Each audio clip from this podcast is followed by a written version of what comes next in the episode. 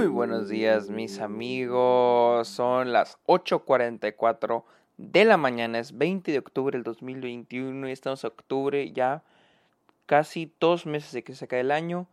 O sea, eso quiere decir que estamos en la temporada, vamos a, llamar, llamarle la víspera de la temporada de premios. Ya, está, ya llegó octubre, un mes lleno de películas, lleno de películas por ver y estoy muy emocionada porque hoy voy a hablar de dos películas. En este episodio voy a hablar de una, al ratito me avento el otro.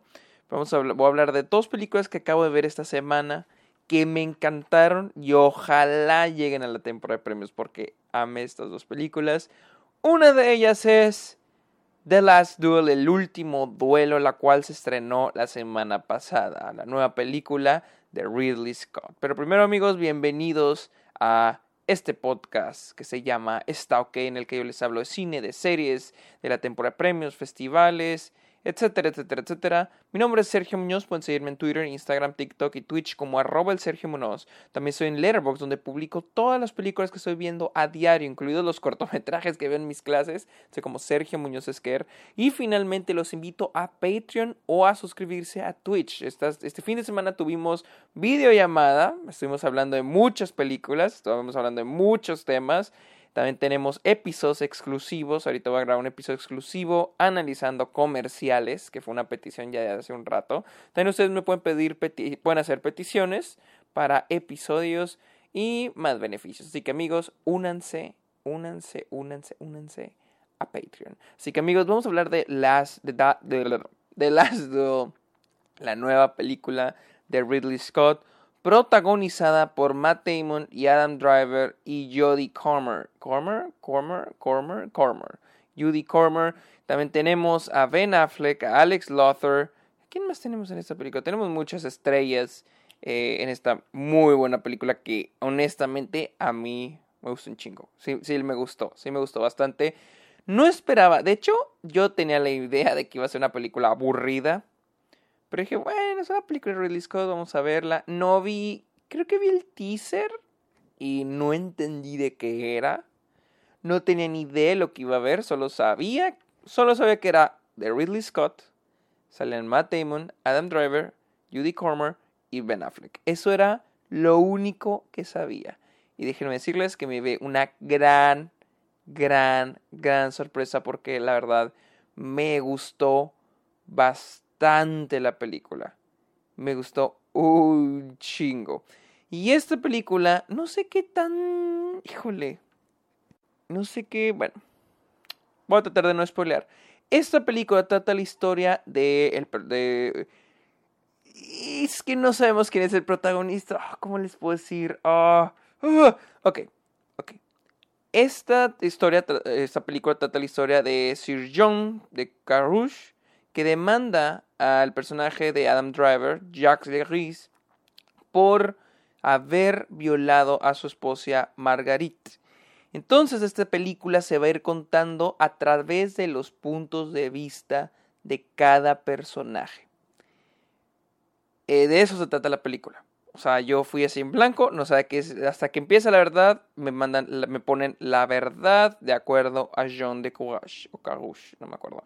Eh, entonces, de ahí ya vamos a ir partiendo y nos va contando la verdad de cada uno de ellos. Primero que nada, la premisa de la película es muy buena. Me encanta, me encanta. Está muy chingona.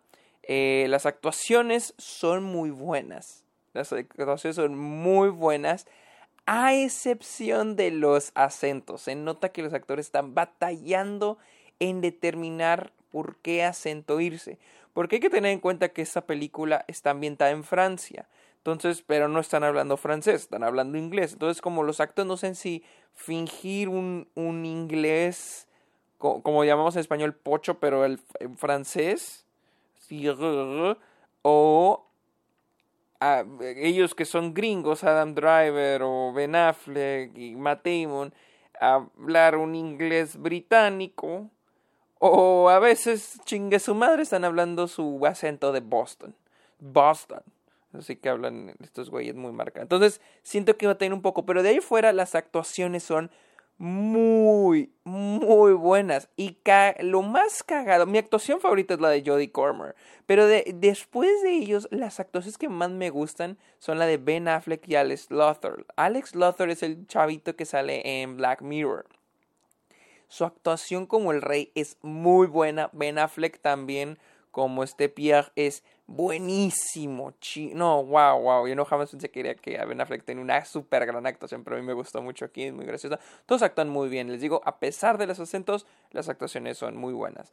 Cómo cuentan la historia me encanta porque siento que refuerza mucho el mensaje de la película. Y es de que el final es bittersweet, es agridulce, como triunfó o no triunfó. Entonces es una idea de que el fin justifica los medios o quién triunfa aquí, o sea, quién es el, el verdadero ganador al final de la película. Ojo, no, esto no es un spoiler. Este, y me gusta cómo llegan ahí. Eh, el cómo se cuenta cada historia me gusta, pero mi problema con la película es los tiempos siento que el pace de la película es muy rápido. Siento que hay momentos donde las cosas están pasando muy rápido. Vamos a esto y luego esto y luego esto y luego esto y luego de repente un año más, un año después y luego esto. Todo se siente muy rápido. Y yo sé, la película dura casi tres horas, dura dos horas cuarenta. Pero siento que me faltan como. Hay como no quiero decir agujeros porque no son agujeros en la trama, pero son como huequitos en la película que me gustaría rellenar. Siento que la película, ah, entiendo cuando avanza más rápido. Eh, la película empieza con el personaje mostrándonos la verdad del personaje Matt Damon, luego la verdad a través de los ojos del personaje de Adam Driver y luego la verdad a través del personaje de esta Judy Comer. Entonces entiendo que mientras más vayamos avanzando la película avanza más rápido porque no quiere tomar el tiempo en cosas que ya sabemos y no son necesarias ya de contar en las otras versiones de lo que sucedió. Pero desde que empieza con Matt Damon, siento que la película brinca muy rápido. Siento que va muy rápido. Siento que este evento, este evento, este evento. O sea, es casi obvio que me lo van a volver a repetir después o como que tiene un cierto significado. Pero ese, ese es mi único problema, el tempo. Porque la película no se vuelve, no es, no, bueno, a mí no me pareció nada aburrida. Así, nada, nada, nada aburrida. Las dos horas cuarenta, no es el que se te pasan rápido, pero no te aburres en ningún momento. No es de que, verga, ¿cuánto le falta? O sea, estás bien metido en lo que está sucediendo. Otra cosa, siento que me, me gustan los personajes, se hacen chingoncísimos, están muy bien escritos cada uno de ellos. Y me encanta el sketch de personaje que está hecho de cada uno, o sea, lo que, lo que no vemos, vamos a llamarle al sketch, porque probablemente voy a usar este término después, el sketch de personaje es lo que no vemos, el como que el background, que, lo que sucede antes de la película, lo que es el personaje antes de conocerlo nosotros, me gusta mucho en todos ellos, más en el de más en el de Matt Damon y Adam Driver. Ellos tienen un background muy chingón. Mi cosa es de que hay como una ruptura, porque aquí se nos va dando la idea de que ellos eran amigos. No sé, no sé si es, eso fue lo que interpreté, de que ellos eran amigos. Incluso al inicio de la película tenemos una batalla donde pelean juntos. Pero es lo único que tenemos de ellos siendo amigos. Y se me hubiera dicho, la película se me hubiera hecho más fuerte, más poderoso, incluso el mensaje de la película, si este, hubieran desarrollado, fortalecido más esos momentos de amistad entre ellos dos y tener esa transición, esta ruptura que tienen los personajes. Porque la película trata de eso, de este, el personaje de esta, ay, ¿cómo, esta Marguerite, Marguerite, el cómo el personaje Marguerite se encuentra en esta situación donde es violada y, y todo este y, y, las cosas no están en sus manos. La justicia, su destino no está en sus manos. Algo que no fue culpa suya. Una tragedia, un algo malo que le sucede a ella y por ella por alzar la voz, ahora su destino no está en sus manos. Y eso un poco habla sobre la posición de la mujer, no solo en esos tiempos, pero también por ponernos a pensar qué tanto ha cambiado el mundo. Y creo que es parte del, mensaje de la película. Y este mensaje un poco agridulce al final. Que aún así siento que todavía le falta. Veo, me gusta la dirección a la que va, pero siento que le falta un poquito más para fortalecer más el mensaje. Porque ah, siento que el personaje Marguerite no tiene voz hasta el final de la película. Y entiendo, vamos viendo la voz de cada uno de los personajes, pero siento que algo, algo le falta a la película para fortalecer un poquito más la voz de ese personaje.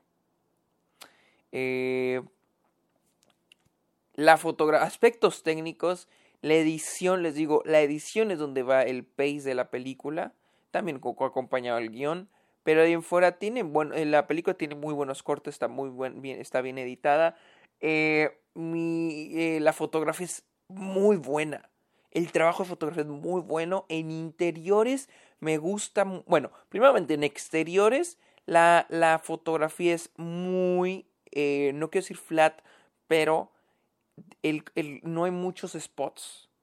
Creo que está dependiendo mucho de blues natural, que es lo que estoy viendo. Y hay un contraste muy cabrón entre el color de interior y el color de exterior, que es a través de las fuentes de luces, que me gusta mucho ese estilo. ¿Quién fotografió esta película? Porque me gusta un chingo ese estilo. O sea, vemos un, un colores más fríos, así azulitos. Es, este, Darius Wolski, que hizo la fotografía de Sweeney Todd Piratas del Caribe, The Martian. Ahí ha estado trabajando últimamente con Ridley Scott. Eh, me gusta mucho el uso de, de, la luz más que nada, no es tanto los colores. Bueno, los colores es la consecuencia del uso de la luz. Entonces, me gusta mucho como eh, en interiores tenemos el mucho uso de ventanas mucho. Todas las escenas en interiores tienen ventanas, ventanas, ventanas. Y me gusta el uso que le están dando. Poner a nuestro personaje cerca de la ventana y tener ese color del exterior. Igual en, eh, alguna, alguna pequeña fuente de luz. Los colores en los interiores suelen ser muy tenues, muy pequeños. Casi no hay, col casi no hay luz, perdón, no color. Casi no hay luz eh, casi no hay fuentes de luz. Tenemos las escenas interiores. Nuestra fuente de luz viene de, ventanas, o viene de una chimenea, o viene de una vela. Son muy, muy sutiles los colores y es mucho negro, mucho negro, muchos este, negros durante las escenas, muchas sombras, porque la película depende mucho de esas fuentes de luz. Me gusta mucho el estilo, el trabajo en exteriores también me gusta, porque maneja mucho la la luz es muy plana. La luz que vemos en el rostro de nuestro personaje es el mismo que vemos en el cielo y es el mismo que vemos en la pared, o sea, es muy plano. Pero me gusta cómo maneja los highlights. Hay un momento donde Adam Driver está en esta fiesta y lo Adam Driver en el exterior está viendo a Matt Damon, ya está Marguerite y los está, los está viendo a John y Marguerite lo está viendo bailar y vemos por primera vez como una luz, un highlight, un rayo de luz llega hacia ellos. Es creo que los pocos momentos donde vemos algo así, casi toda la película, eh, la luz en exterior suele ser plana. Eh, juega un poco como que está nublado, pero no está nublado porque yo vi el cielo y, y mucho trabajo en, el, en la corrección de color, pero muy bien. Yo ya desarrollé mucho en la, en la fotografía, pero me gustó, me gustó mucho el trabajo que, que, hicieron más que nada con, el, con la luz y las decisiones de qué, de qué fuentes de luz usar para los interiores. Eso me encantó, me encantó un chingo. Así que este... Sí, la dirección de Ridley Scott es muy buena, la película es muy, muy, muy, muy buena. Las escenas de acción, no hay muchas. Tenemos una al inicio y tenemos una al final, que es el último duelo. En este. ¡Wow! ¡Wow! En serio, ¡wow! ¡Qué escena! Les digo, nunca. ¿Cómo digo? Les digo. Siempre digo eso. Les digo, les digo. Este. No soy de, lo, de los. No soy fan de las escenas de acción en las películas. O sea, siento que últimamente las escenas de acción solo son una forma de de los de las películas tratando de no tener aburrida a la gente porque no pueden tener un buen guion. Pero en esta película, la escena final del duelo, wow, qué chingona, qué chingoncísimo es el trabajo eh, de dirección en esta escena. Es increíble.